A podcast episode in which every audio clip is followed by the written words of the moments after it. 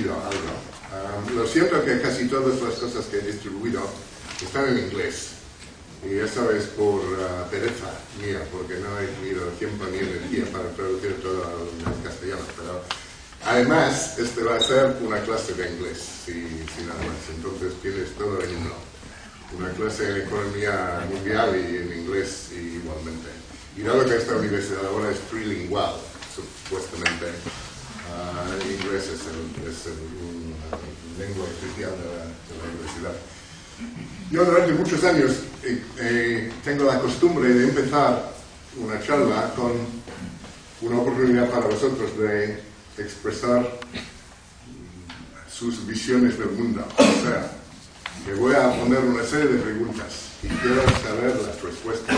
Quiero saber cuáles son las respuestas que vosotros uh, vais a dar estas estas preguntas. Y luego, igual durante la charla, igual al, al final, vamos a aclarar sobre, sobre las, estas respuestas. Sería interesante a qué grado hay mayoría, minoría, etcétera, etcétera, en varias, en varias respuestas. La, la, la, primera de hoy es, uh, cuando pensamos de los países del mundo, en la economía normalmente la primera cifra que se, se mira es lo que se llama el PIB que mide el tamaño entero de la economía.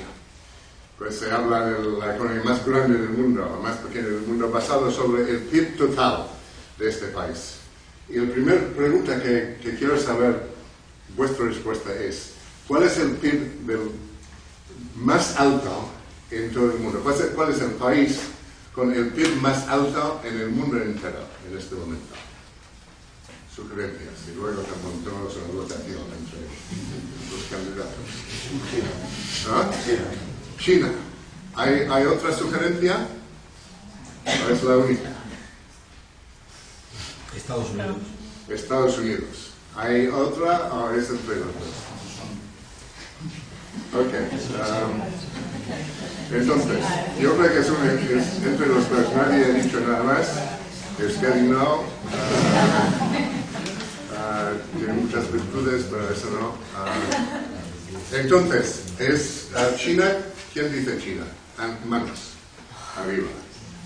Uno, dos, tres, cuatro, cinco. Seis, siete aproximadamente. ¿Y Estados Unidos?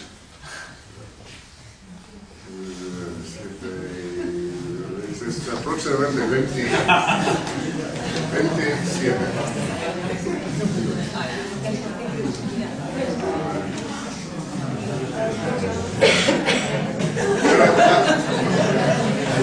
Próxima pregunta. Próxima pregunta. Uh, ¿Cuál es el país que más exporta al mercado mundial en, en valor, en dólares? ¿Cuál es el, el, más grande exportador de todos los países? Alemania. ¿Ah? Alemania. Alemania. China. China.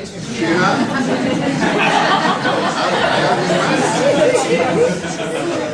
¿Hay, ¿Hay otro candidato o no? Ok. ¿Ellos para Alemania? ¿Manos arriba para Alemania? Ninguna mano, pero bueno. Tres. Ok. Alemania tres. Pues si quiere Brasil. Ah, Entonces, Brasil, ¿cuánta gente?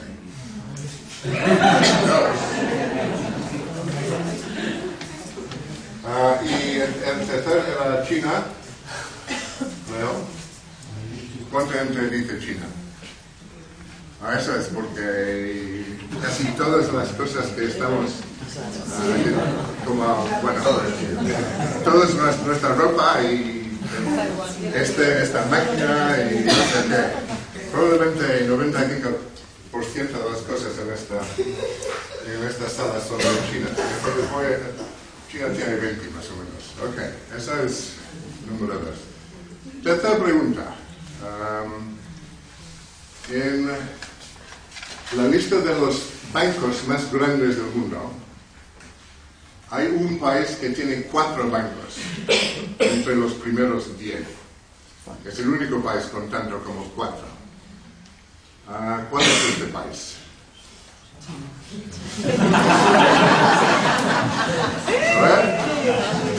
Japón. Japón. Ok, Japón. Ah, ¿Qué más?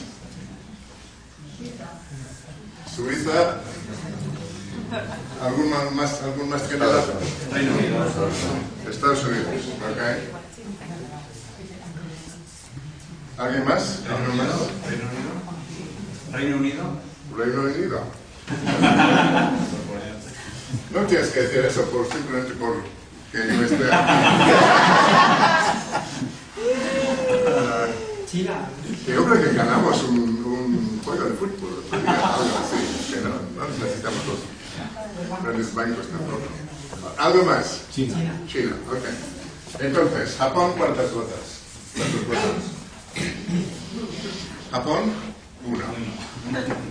Suiza, cinco. Estados Unidos,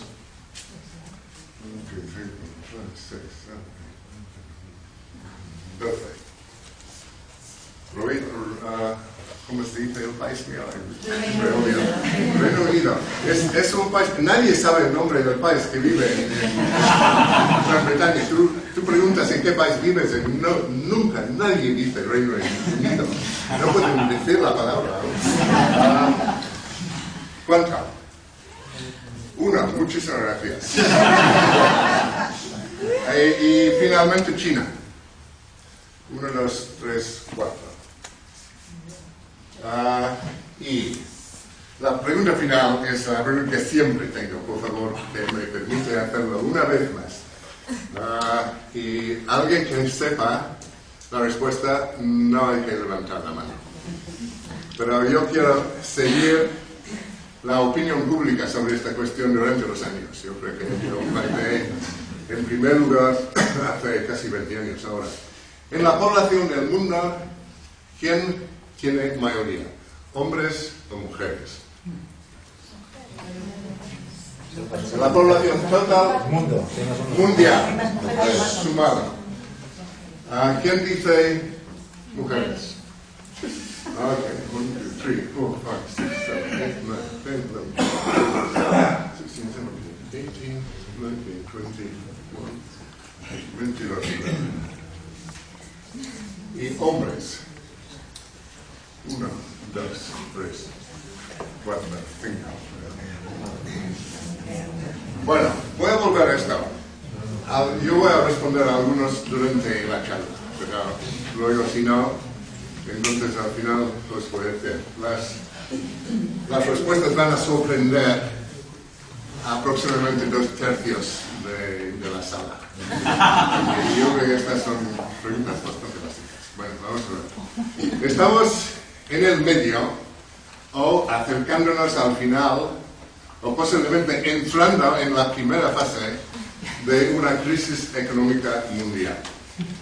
Y lo que quiero hacer esta tarde es definir este proceso, dar un poquito de la evidencia que, que produce, que sugiere que es una crisis importante, al- hablar algo de las posibles causas de este y al final hablar un poquito de cómo va a afectar nuestras actividades y nuestro pensamiento en el campo de desarrollo. Todo esto. Entonces yo voy a hacer esto a una velocidad muy, muy rápidamente y no voy a entrar muy profundamente en estas cuestiones. Algunos se desarrollan ah, en varios, varios trabajos míos de- y de otros y hay extraído de esto, hay varios de estos gráficos que está circulando y luego podéis sacar más información de estos gráficos. O hablar conmigo en cualquier momento cuando nos vemos en el futuro. Pero bueno, ¿qué, qué es esta crisis?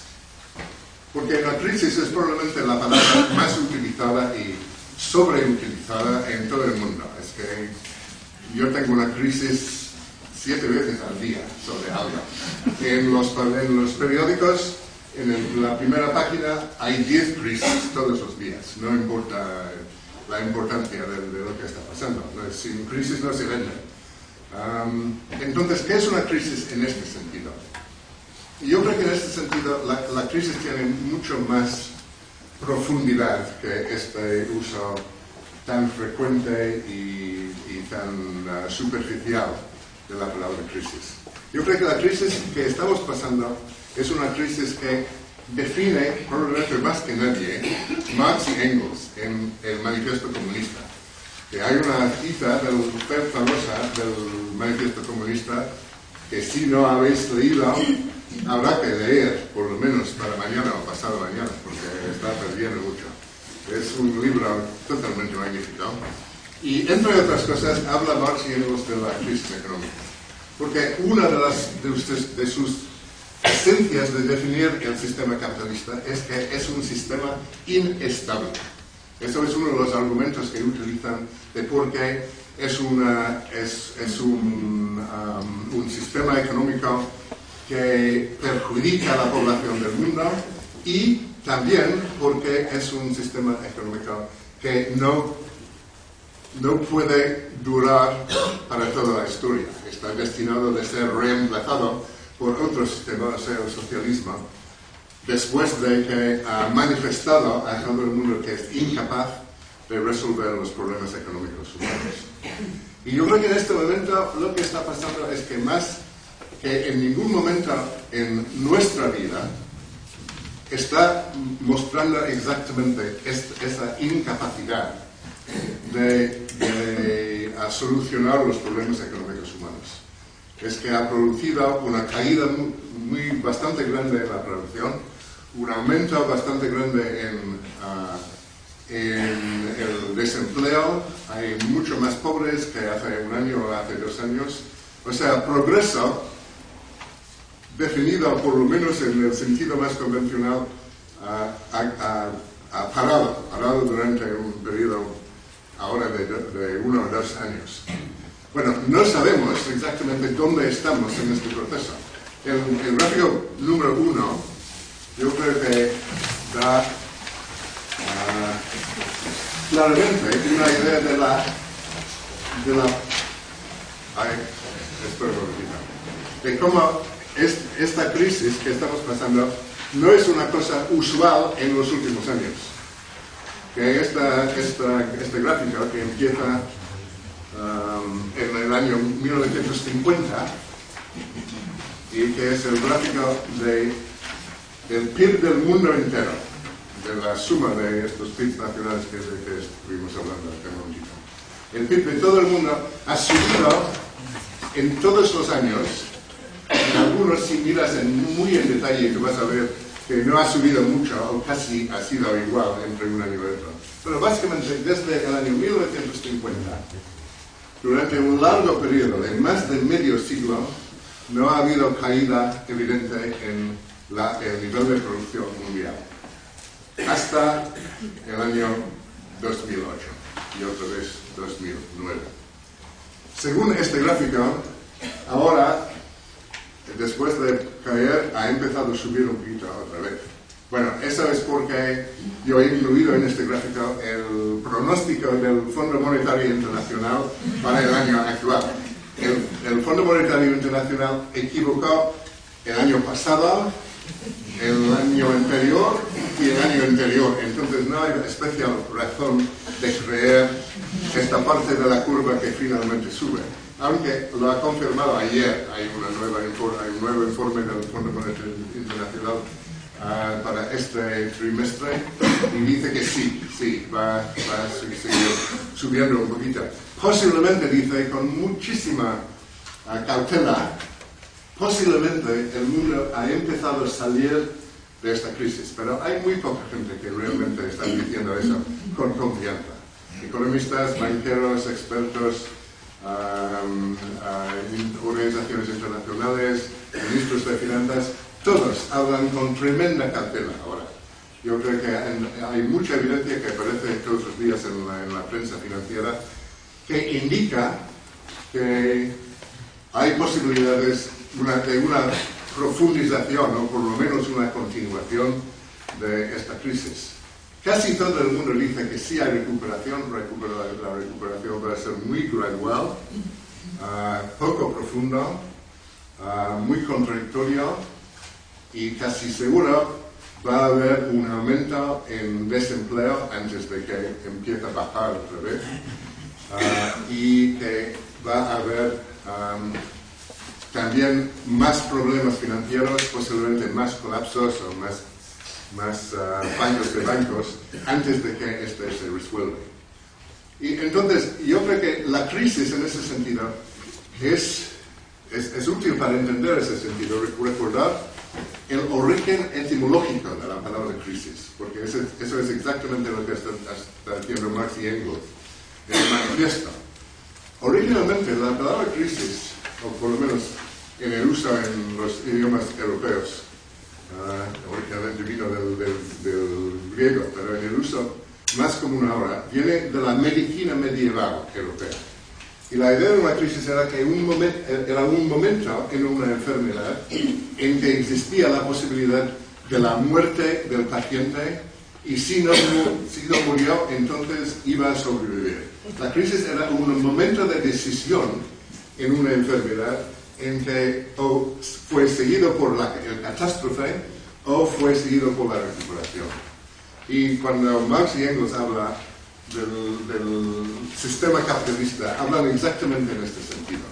Una crisis que es algo que ellos pensaban que, que golpea al sistema capitalista una vez, cada, cada varias décadas. No era una cosa frecuente, no era simplemente el movimiento cada 5 o 10 años del, ciclo de, negocios. Era algo mucho más profundo y que, que puso en, en uh, bueno, en peligro, efectivamente, la vida del sistema económico. ¿Por qué lo puso en, en, peligro? Porque no podía resolver los problemas económicos y porque perdió apoyo de los ciudadanos. Entonces, es, Marx y Engels siempre esperaba que un, las grandes crisis económicas iban a producir una un aumento en resistencia popular y posiblemente movimientos revolucionarios. Siempre esperaban que hubiera una asociación bastante fuerte entre crisis económica y cambio profundo político. Eso es, si hay tiempo, voy a examinar un poquito este punto luego. Pero por el momento, quiero decir simplemente que estoy utilizando la crisis en este sentido. Y en ese sentido, es evidente que no ha habido ningún momento en el sistema capitalista desde la Segunda Guerra Mundial parecido. Pero mucha gente ahora, ahora están hablando, comparando la situación actual con la última crisis muy profunda, que era la crisis de los años 30, que empezó en el año 29 con el colapso de la bolsa en Nueva York y luego seguía durante casi todos los años 30 hasta, hasta, la Segunda Guerra Mundial. Y en el gráfico número 3 hay una serie de, de gráficos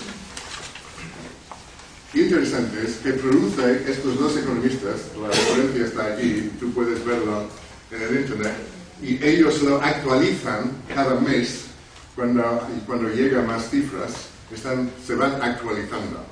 Y estos tres gráficos miden, en el caso de comercio, ¿dónde está uh, la producción industrial, primero ah, los precios en las bolsas y el volumen del comercio mundial, miden dos cosas. La línea continua es mide empezando del del máximo cuando, cuando empezó la crisis es cómo se movió por meses desde el máximo. Entonces lo que se está midiendo horizontalmente las meses después del, del momento original, cuando, cuando este estalló la, la crisis. Um, y la línea continua es 1929 en adelante y la descontinua es ahora. Desde, yo creo que la fecha para empezar es uh, 2000, 2008. lo que puedes ver es que esta crisis ha sido más profunda hasta ahora que la crisis de los años 30. Lo que no se decide es si va a continuar así. Porque en el caso de, por ejemplo, la producción industrial ya ha empezado a subir otra vez. Igual esta tendencia va a continuar. Eso es algo que no sabemos todavía. Pero en otros aspectos todavía no, han, no ha llegado al nivel que era los mismos números de meses después del inicio de la crisis en los años 30.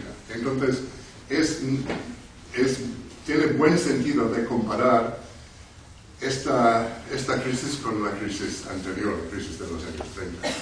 Y si recordamos todas las consecuencias de los años 30, no solamente económicas, que duran, duraban casi toda la década, pero luego también las consecuencias políticas y militares, uh, que, que, quería decir que era uno de los contribuidores muy, económicos muy importantes a una catástrofe mundial. Entonces eso puede enfatizar la, la seriedad de la crisis en que estamos ahora. Entonces yo creo que se puede decir, por ahora, sin decidir nada definitivamente en largo plazo, que es una crisis de igual dimensión que los años 30, que igual no va a durar tanto, pero quién sabe, igual va a ser peor. Y no está excluido, por supuesto, que sea mucho peor. Entonces, los, las expresiones de optimismo, yo creo que circulan ahora, especialmente dentro de políticos, porque los políticos quieren dar la impresión que lo que han hecho ahora es suficiente para rescatar el sistema. Uh, yo creo que tenemos que tenerlos con bastante, bastantes dudas. Um, lo que es diferente, evidentemente, de la situación actual y la situación de los, de los años 30, es que esta vez, inmediatamente, casi todos los gobiernos de los países desarrollados han interpretado la situación en una manera mucho más, digamos, keynesiana. Uh, esa vez siguiendo las ideas del economista británico Keynes, que era la persona que durante los años 30 uh, presentó un plan de cómo se puede evitar grandes uh, depresiones y recesiones económicas, gastando dinero del, del gobierno para aumentar el, el, nivel de demanda. Bueno, los gobiernos de todos los países desarrollados ya han gastado muchas miles de millones de dólares para, para intentar mantener el nivel de, de demanda en la economía. Y bueno, esto puede tener un efecto positivo, pero puede ser que no. Y si no, yo creo que no, van a, no lo van a repetir. No lo van a repetir porque ven que no funciona, número uno. Y número dos, es porque no tienen más dinero. O el dinero, bueno, ellos pueden crear el dinero de nada, pero si crean el dinero de nada, por fin tiene que pagarlo porque se convierte en la deuda nacional.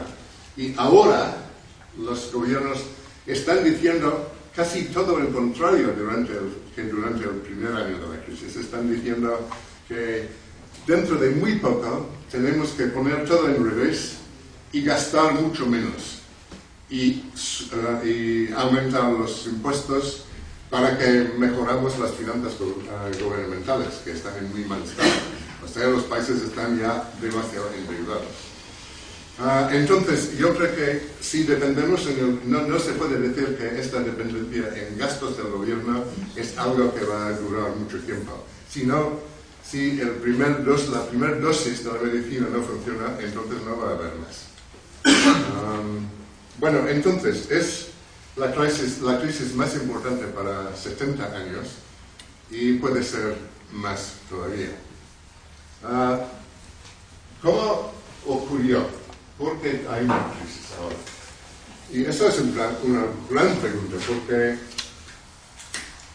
los economistas, los expertos sobre la economía, nos han dicho muy claramente durante años y años ahora que una repetición de sucesos como la Gran Depresión son casi imposibles. Uh, o el colapso de un banco enorme es casi imposible, porque la economía ahora está bien organizada según las reglas, a veces con lo que se llaman neoliberales, que da mucho, mucho más libertad para los mercados, los mercados de valores, los mercados de, um, um, de productos banqueros, los mercados de bienes, los mercados de trabajo, y eso va a crear equilibrios en, en los cuales estas grandes caídas no pueden pasar. Uh, los economistas estaban hablando mucho del, en años recientemente, recientes de la gran moderación. Uh, o sea, estaban diciendo que ahora tenemos políticas económicas generalmente aplicadas que van a producir no demasiada inflación, no demasiada deflación, no demasiado desempleo, um, una, una, tasa de crecimiento relativamente moderado, uh, pero accesible, y eso podemos seguir así durante años y años y años. Pero no fue así. ¿Qué no ha pasado? Entonces, ¿qué, qué pasó? Bueno, sabemos lo que pasó inmediatamente al momento de la crisis. Y eso fue el colapso de varios bancos en Estados Unidos, especialmente Lehman, uh, Lehman Brothers. Era un banco absolutamente enorme que su colapso produjo una caída de confianza en el sistema, que eso provocó una caída en, en, la bolsa, como en los años, uh, en el año 29, y luego toda una serie de consecuencias de esto, en parte sobre la economía financiera y luego eventualmente sobre la economía real. Eso fue clásico, no es difícil. Pero ¿por qué estos bancos se cayeron? Bueno, se cayeron porque había cambiado durante un periodo bastante largo el sistema financiero. Pero no era un hecho muy conocido por el público y ni los políticos ni muchos de los banqueros. Pero lo que había pasado es que en el mundo hubo un gran exceso de, dinero para invertir como dinero, o sea, ahorro. y este, este ahorro originó especialmente no en los países desarrollados, especialmente no en Estados Unidos, donde había muy, muy poco ahorro. Población de Estados Unidos um, consumó casi todo, más que todo su, renta. Um, y entonces estaba llegando al, sistema financiero desde fuera una cantidad enorme de ahorros que los banqueros de Estados Unidos tenían entonces de buscar una rentabilidad. Y entonces inventó un número, enorme número de nuevos, lo que ellos llaman nuevos productos uh, financieros, um, que eran de alto riesgo, ah, pero también relativamente alta rentabilidad. Pero el riesgo era por fin tan grande que todo este mercado se empezó a erosionarse.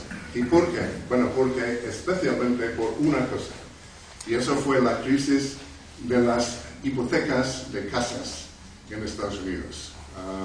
Hipotecas de casas son una, eran una gran parte de la manera en que se utilizó este exceso de ahorros.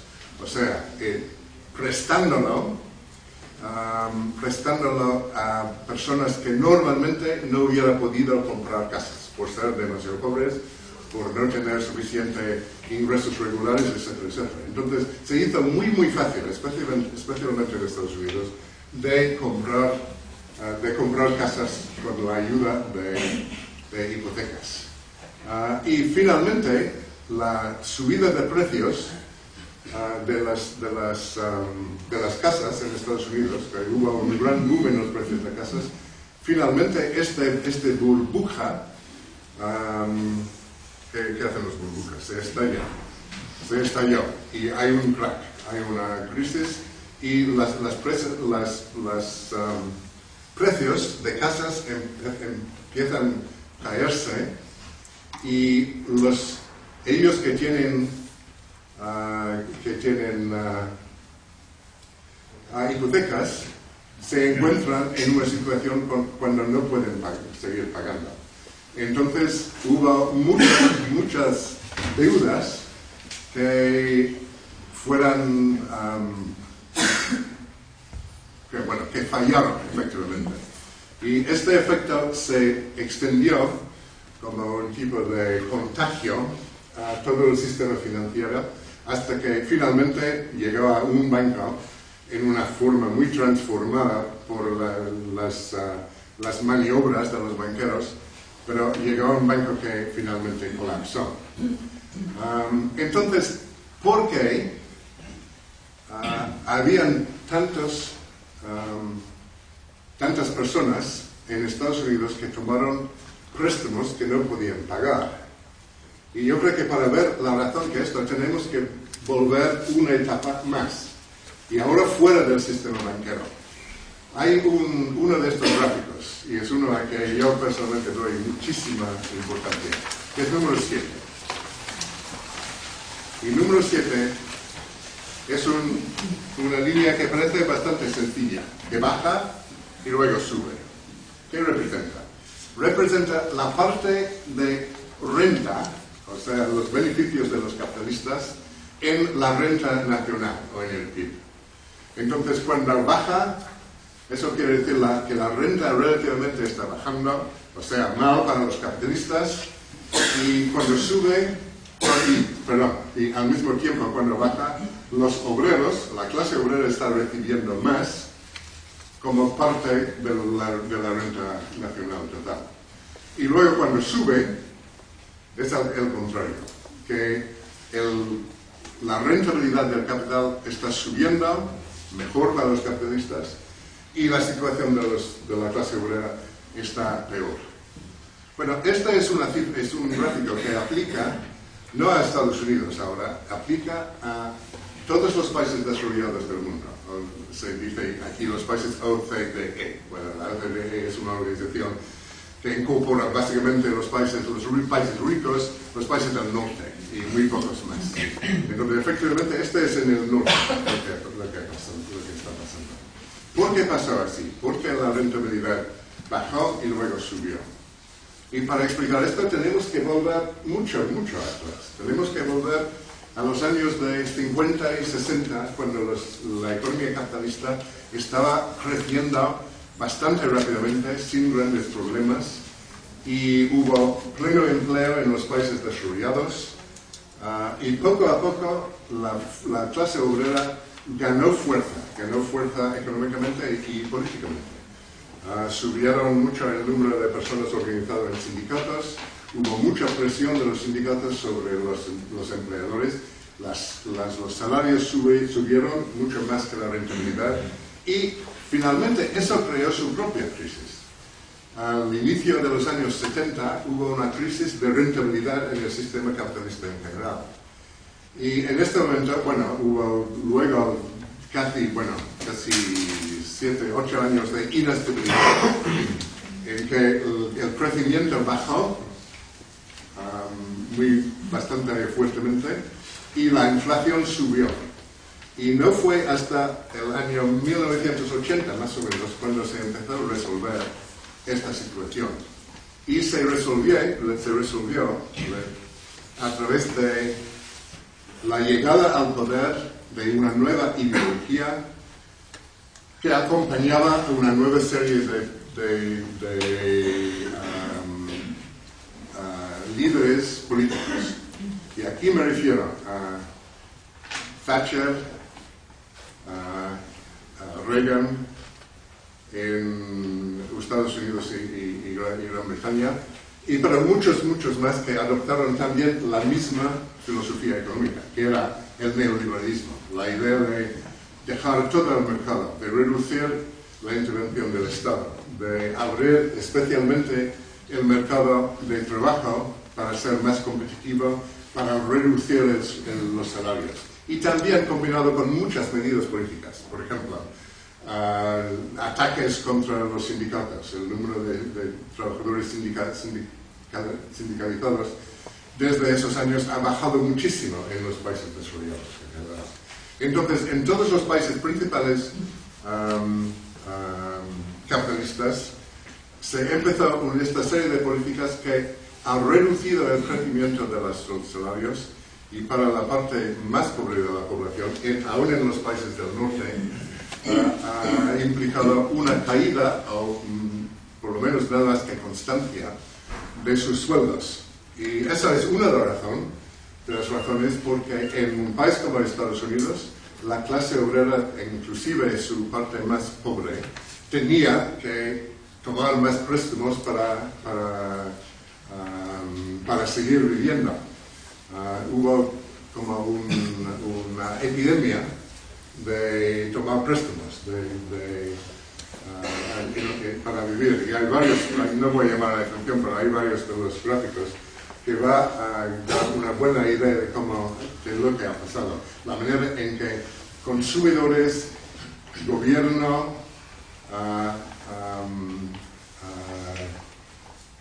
organizaciones capitalistas, todas se endeudaron muchísimo durante, durante este periodo.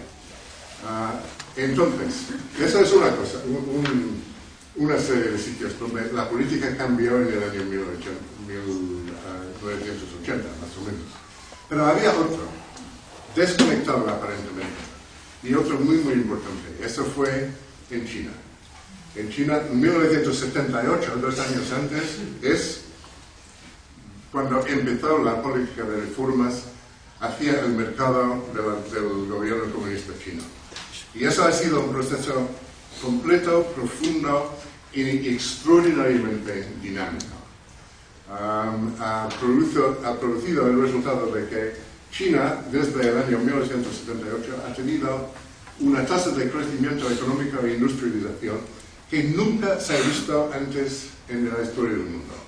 Si toma un país cualquiera, Gran Bretaña en el siglo XIX, Alemania, Estados Unidos en el siglo XIX, no acercaron ni, ni con distancia el comportamiento de la economía durante esos años.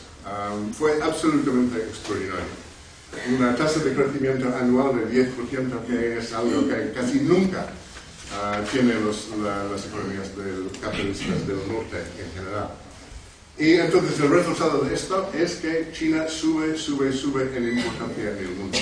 Y su economía se convierte en algo que cada vez más parece a las economías de los países del norte. Entonces un país del sur, en un mundo cuando siempre hemos pedido que el sur era una víctima de la economía mundial y que la división entre sur y norte siempre iba aumentar, llega en China utilizando las mismas políticas que los países desarrollados y produjo un enorme, uh, un enorme crecimiento en, en, su renta nacional y en, el tamaño de, su economía. Y estas, ahora podemos empezar a responder a, algunas de estas preguntas.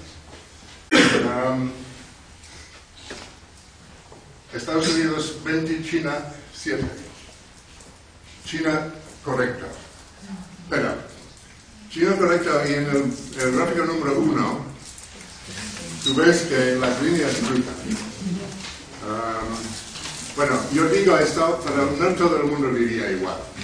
Hay cuatro maneras, y no voy a entrar en detalles, hay cuatro maneras de comparar en cifras los PIBs de varios países.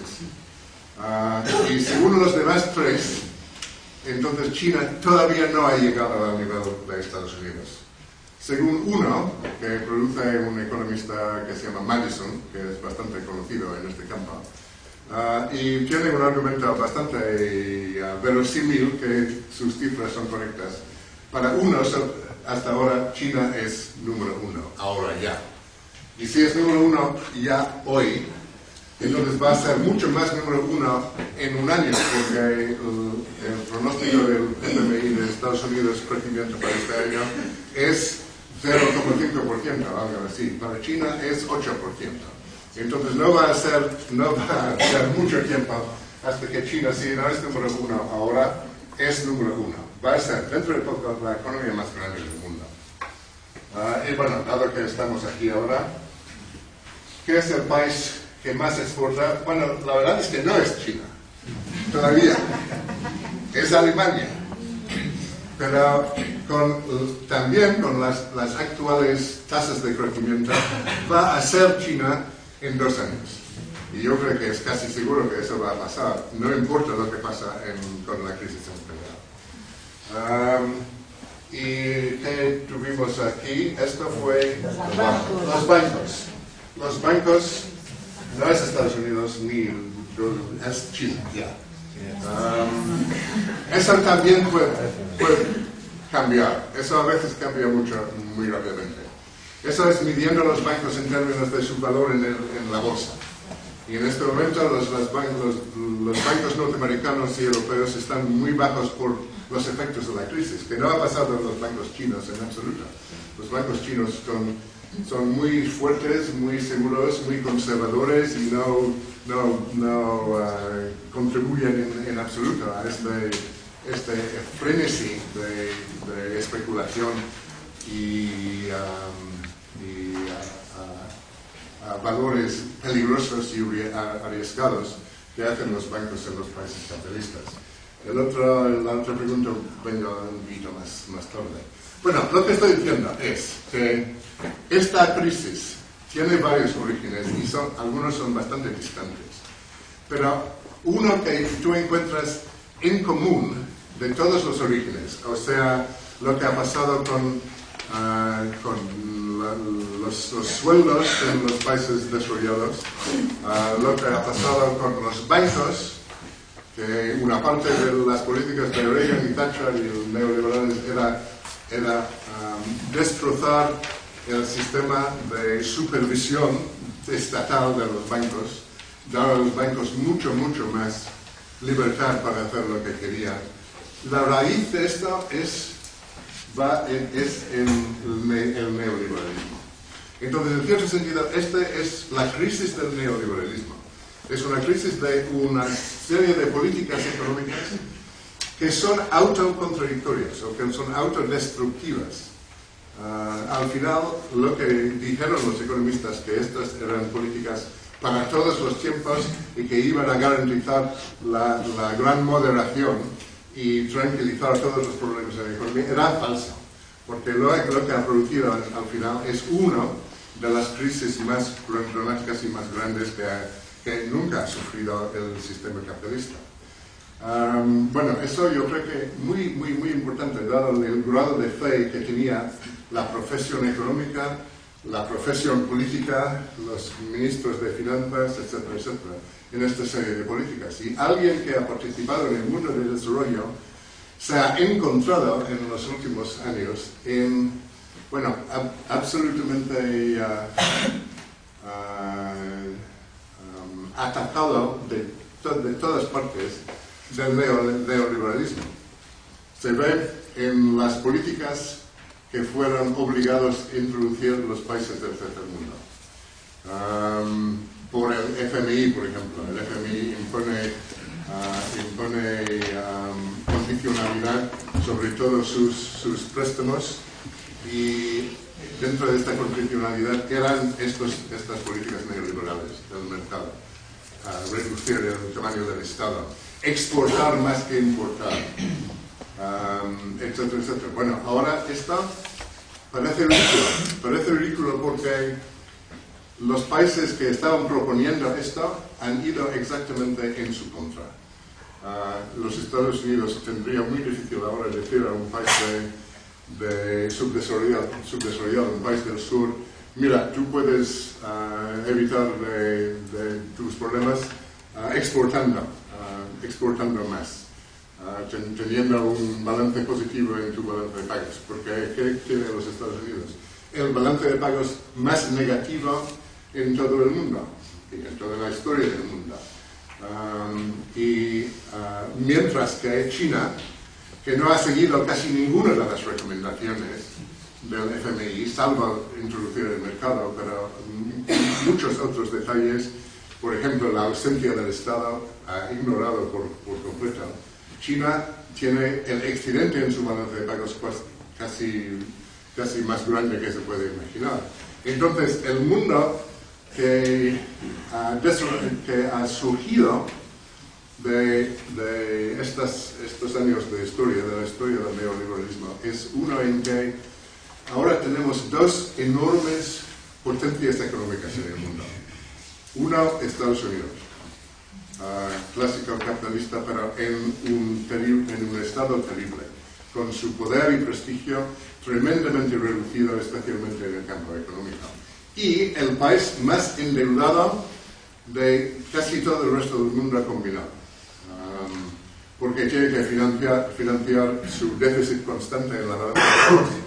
y lo hizo tomando, tomando deuda de muchos países, por supuesto, pero mucho de los países más exitosos del sur, de China, de Malasia, de Corea, etc. De todo este grupo de países asiáticos que han tenido éxito en sus mercados de, de exportación.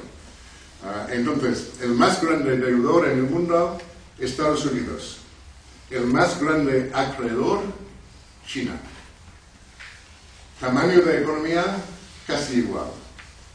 Ideología oficialmente tan diferente que puedes imaginar. Ideología real, mucho más cercano, pero cuánto es cercano no sabemos. No, sabemos todavía. Entonces, además de decir esta es la crisis de, ah, neoliberalismo, yo diría que esta es la crisis de la absorción de China en la economía mundial. Que lo que ha pasado es que una, una globalización ha unido Estados Unidos y China en el mismo enorme mercado mundial y no se integran muy bien.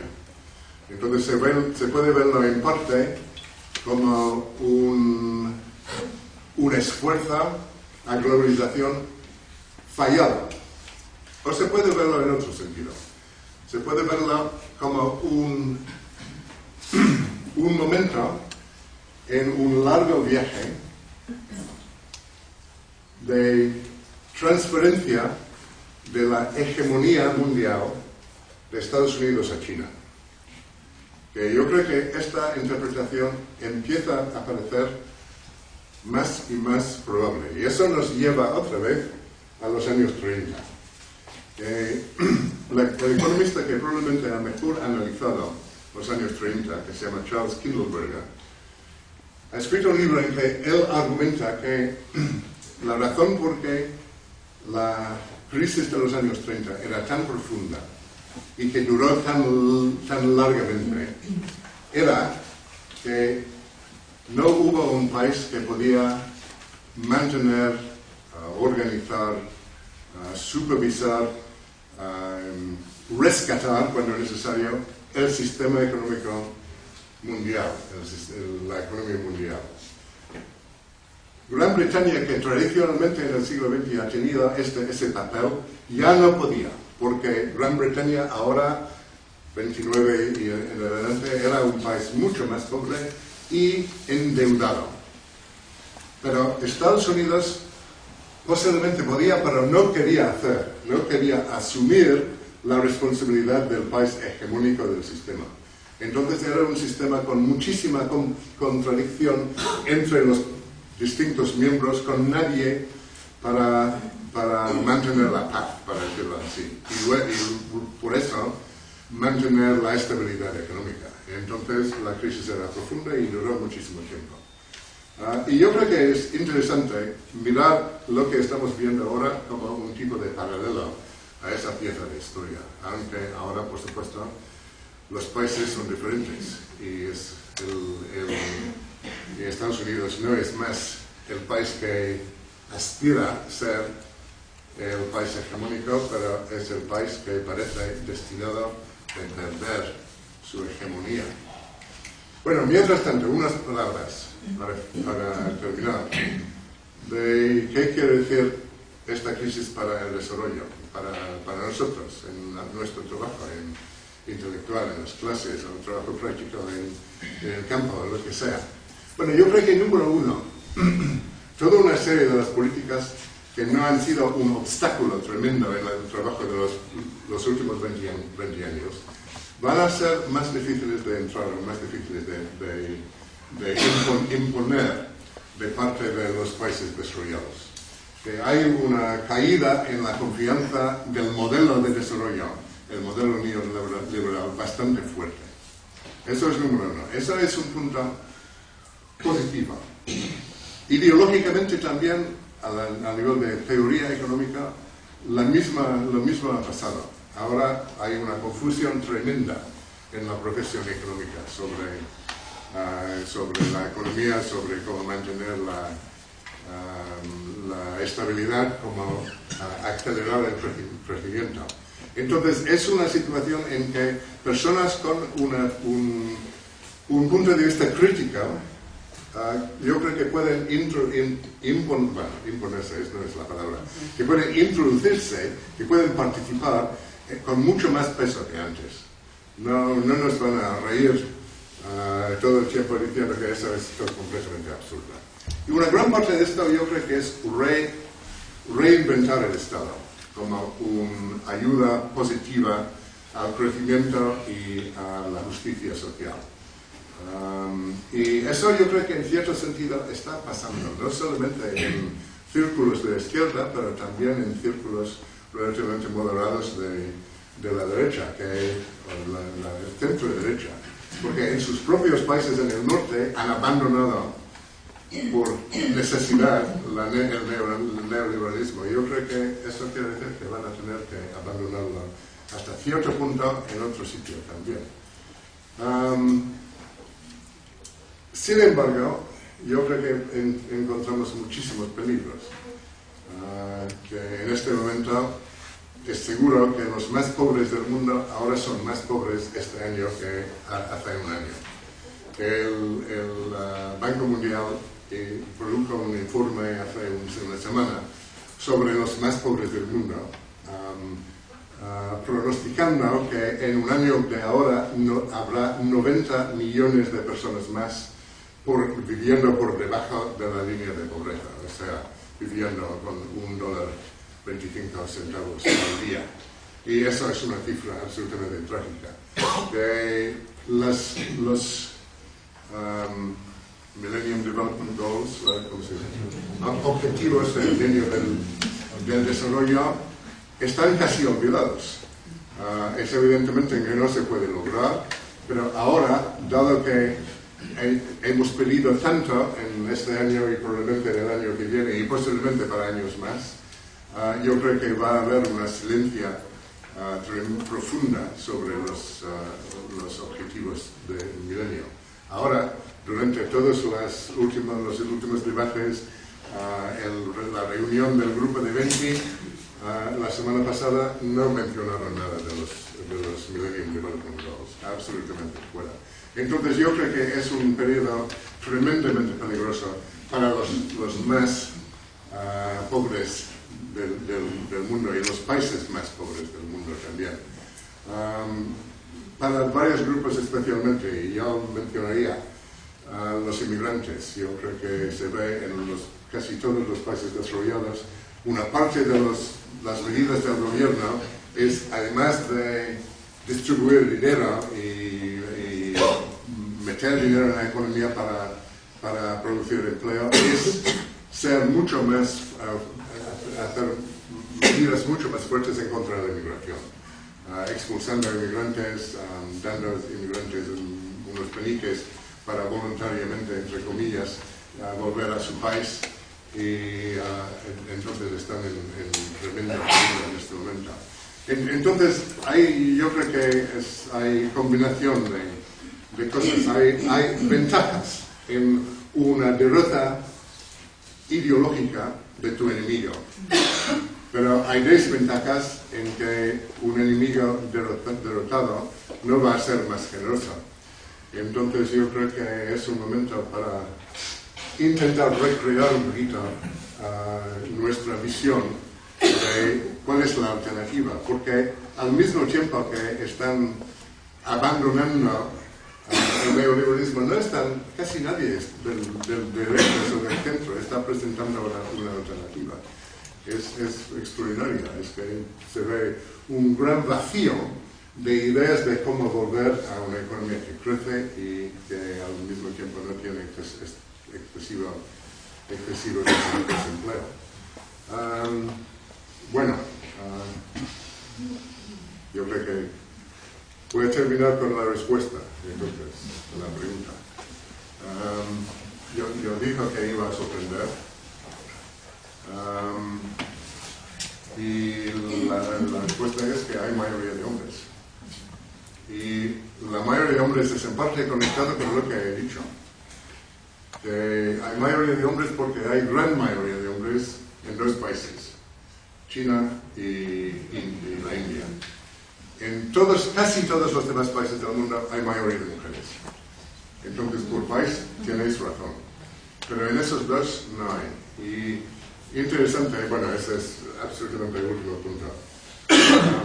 Que una parte de la razón porque hay tanto dinero en los bancos de Nueva York es que los chinos no consumen toda su renta o tienen un alto nivel de ahorro.